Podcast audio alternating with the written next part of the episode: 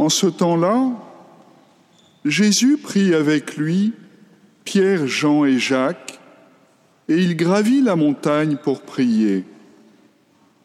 Pendant qu'il priait, l'aspect de son visage devint autre, et son vêtement devint d'une blancheur éblouissante. Voilà, voici que deux hommes s'entretenaient avec lui. C'étaient Moïse et Élie, apparus dans la gloire. Il parlait de son départ qui allait s'accomplir à Jérusalem. Pierre et ses compagnons étaient accablés de sommeil, mais restant éveillés, ils virent la gloire de Jésus et les deux hommes à ses côtés. Ces derniers s'éloignaient de lui quand Pierre dit à Jésus, Maître, il est bon que nous soyons ici. Faisons trois tentes, une pour toi, une pour Moïse et une pour Élie. Il ne savait pas ce qu'il disait. Pierre n'avait pas fini de parler qu'une nuée survint et les couvrit de son ombre. Ils furent saisis de frayeur lorsqu'ils y pénétrèrent. Et de la nuée, une voix se fit entendre. Celui-ci est mon fils, celui que j'ai choisi, écoutez-le. Et pendant que la voix se faisait entendre, il n'y avait plus que Jésus seul. Les disciples gardèrent le silence et en ces jours-là, ils ne rapportèrent à personne rien de ce qu'ils avaient vu. Aujourd'hui, ce n'est pas la fête de la transfiguration. Je ne vous poserai pas la question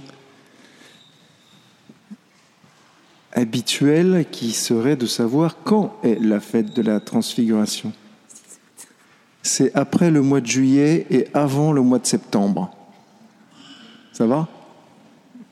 Ben Alors pourquoi est-ce qu'on entend ce texte? Pourquoi est-ce qu'en plein milieu du carême, l'Église nous donne à entendre ce texte? Parce que nous sommes dans une perspective. Nous montons à Jérusalem. Nous montons à la ville de la paix et nous montons à la ville du don. Nous montons vers un endroit où Jésus va faire toute chose nouvelle.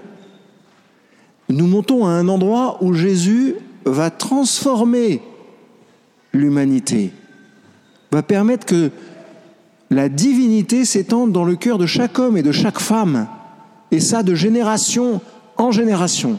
On va vers cette perspective. C'est ça le carême.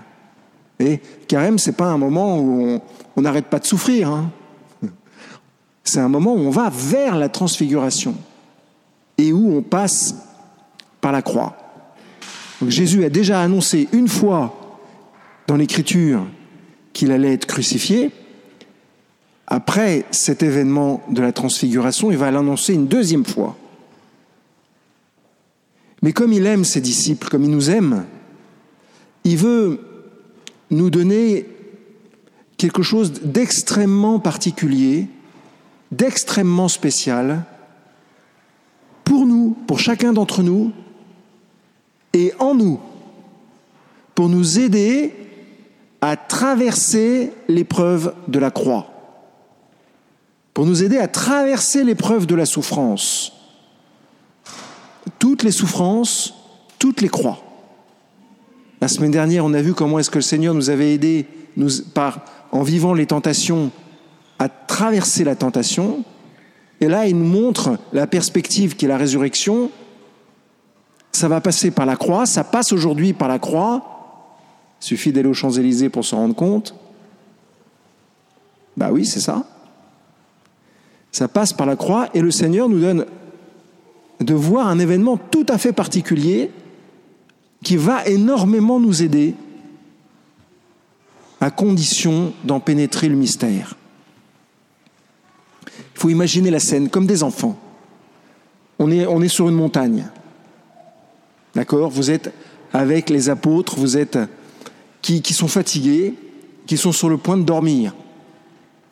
Quand tout d'un coup il se passe ce, truc incroyable, c'est pas de l'ordre du, conte, hein, c'est pas de l'ordre de la poésie.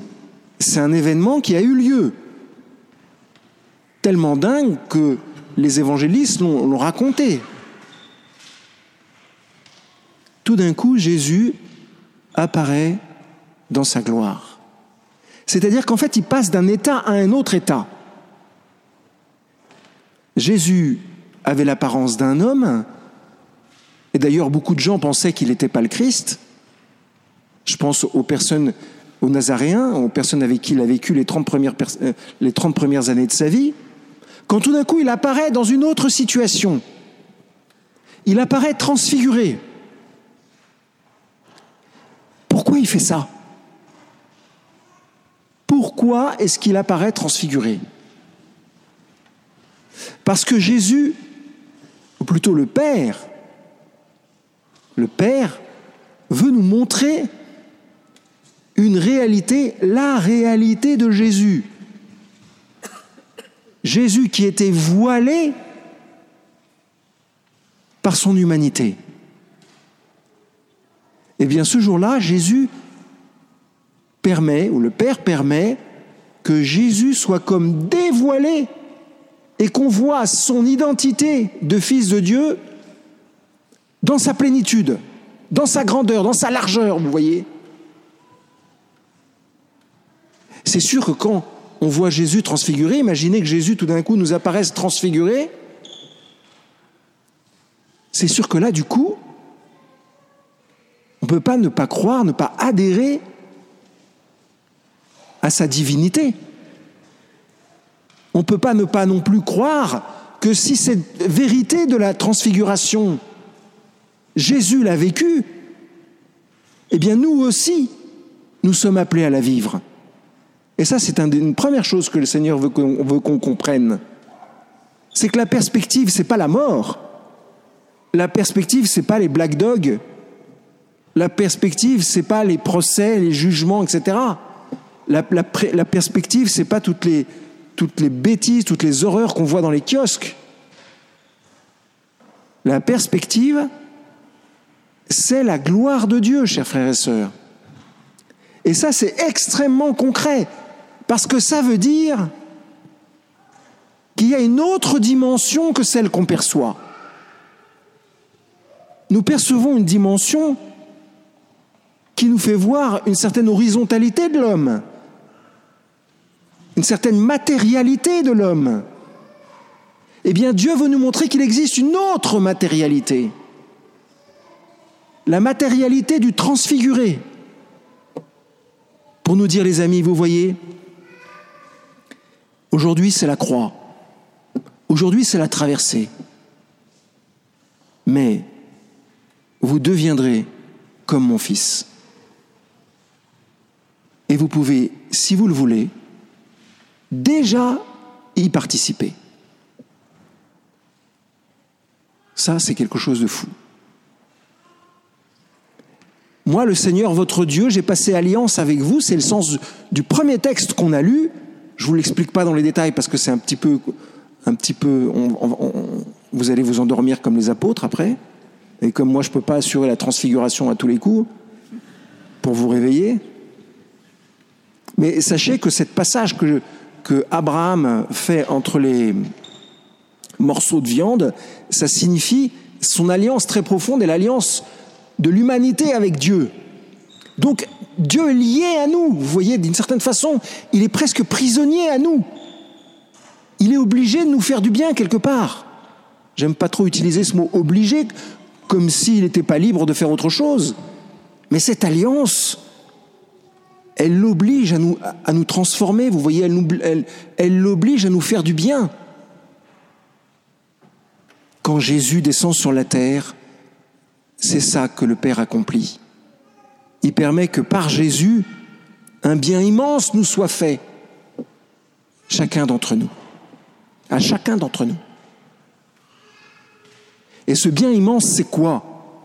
Eh ben, C'est la participation à la vie trinitaire. Je ne sais pas si vous avez remarqué, mais il n'y a pas que le Fils transfiguré. Hein. Il y a le Père, on entend sa voix. Celui-ci est mon Fils bien-aimé, écoutez-le. Et il y a l'Esprit Saint aussi qui est là. L'Esprit Saint qui est dans la nuée. Ça, ça rappelle la façon dont Dieu guidait son peuple dans le désert, dans l'obscurité. Et c'est vrai qu'on est tous dans l'obscurité. On ne comprend pas parfaitement le déroulement de l'histoire. Qu'est-ce que Dieu est en train de faire dans notre histoire? On a tendance à s'arrêter à la tristesse, on a tendance à s'arrêter à la critique, on a tendance à s'arrêter à la souffrance, on a tendance à s'arrêter aux gens qui meurent et aux immeubles qui brûlent et aux bombes qui tombent et, aux enfants blessés, etc., etc. Notre vision a tendance à s'arrêter là. Mais ce n'est pas la totalité de la réalité. La totalité de la réalité, c'est la transfiguration. Et cette transfiguration, c'est pas pour après, c'est pour maintenant. Seigneur est en train de nous dire, les amis, il existe une troisième dimension, plutôt une quatrième dimension, la dimension de la gloire. Et vous pouvez y participer tout de suite. Vous y participerez tout de suite imparfaitement. mais après vous y participerez parfaitement. Vous commencez à y prendre goût. Comment on fait? On écoute Jésus. Et qu'est-ce que dit Jésus? Qu'est-ce qu'il dit Une chose simple? Aimez-vous les uns les autres. Qu'est-ce que veut dire cette phrase pour nous aujourd'hui? Eh bien, je pense qu'aujourd'hui, cette phrase, elle pourrait dire Soyez le gardien des uns des autres. Soyez le gardien de la paix des uns des autres. Pourquoi ne pas aider ceux qui, dans nos familles, ont trop tendance à écouter les informations en leur proposant autre chose que d'écouter ces informations en boucle et qui nous mettent que de la tristesse dans le cœur? Celui qui aide son frère en lui disant Mais écoute, ça fait 20 fois que tu écoutes ça, allons jouer à la pétanque au, au jardin des Tuileries. allons jouer aux fléchettes, allons courir, allons au cinéma, allons au théâtre, allons au Louvre. Allons à Notre-Dame des Victoires pour dire le chapelet. Vous voyez, cassons le, le cercle qu'on veut nous imposer, qui est un cercle qui nous rend tristes. Mais pour ça, nous avons besoin les uns des autres, parce qu'on n'est pas tous conscients de la même chose. Alors aimez-vous les uns les autres, dit le Seigneur, ça veut dire peut-être, pour aujourd'hui, soyez le gardien de la paix les uns des autres. Est-ce que ça suffit? Moi, je pense que non. Il faut annoncer l'évangile à tout le monde. Il faut dire aux gens que le Seigneur agit, que la gloire de Dieu n'est pas à l'extérieur de d'eux, mais la gloire de Dieu est à l'intérieur d'eux. C'est une affaire d'intimité. Ils se retrouvent tous en haut sur la montagne, là, il y a une intimité, vous voyez Et ce que le Père est en train de nous dire, c'est viens dans cette intimité tout de suite, en décidant d'aimer ton frère, mais aussi en annonçant aux autres ce qu'il est possible de vivre. Et quel est le message du Christ? D'annoncer la bonne nouvelle, de guérir les malades et de chasser les démons. Et tout de suite après cet évangile d'ailleurs, après qu'on ait entendu la voix du Père qui nous dit écoutez-le, si vous allez voir dans la Bible, pour savoir les paroles que Jésus prononce tout de suite après, eh ben c'est des paroles qui sont étonnantes. L'épisode qui suit Jésus chasse les démons du cœur de quelqu'un en disant aux gens, vous manquez de foi. Vous manquez de foi. Parce que si vous aviez la foi, c'est vous qui auriez chassé les démons. C'est vous qui guéririez les malades au nom de Jésus. Et c'est vous qui annoncerez l'écriture.